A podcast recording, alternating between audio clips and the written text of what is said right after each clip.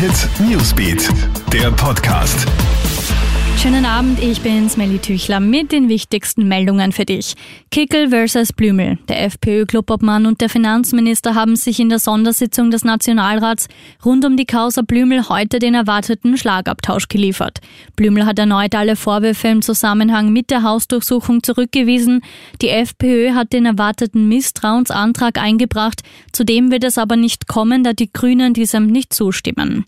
Deutschland verlängert das Einreiseverbot aus Tirol. Was der deutsche Gesundheitsminister Jens Spahn am Montagabend gefordert hat, ist jetzt also fix. Die strengen Regeln für die Einreise gelten also bis zum 3. März. Das berichtet die Nachrichtenagentur dpa.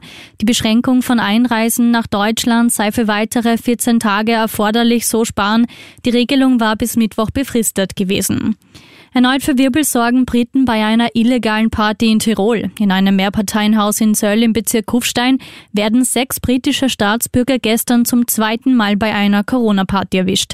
Zwei von ihnen flüchten über den Balkon, die anderen Partygäste attackieren die Polizisten mit Schlägen und Stößen. Es folgen mehrere Festnahmen, Verletzte gibt es zum Glück keine.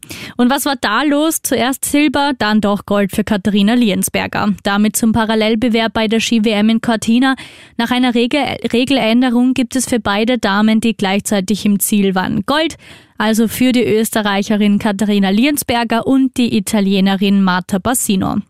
Der dritte Platz geht an Testa Wally. Bei den Herren holt sich die Goldmedaille etwas überraschend der Franzose Mathieu Fevre.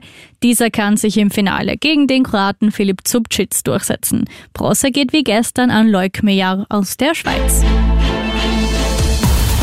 Hit Newsbeat, der Podcast.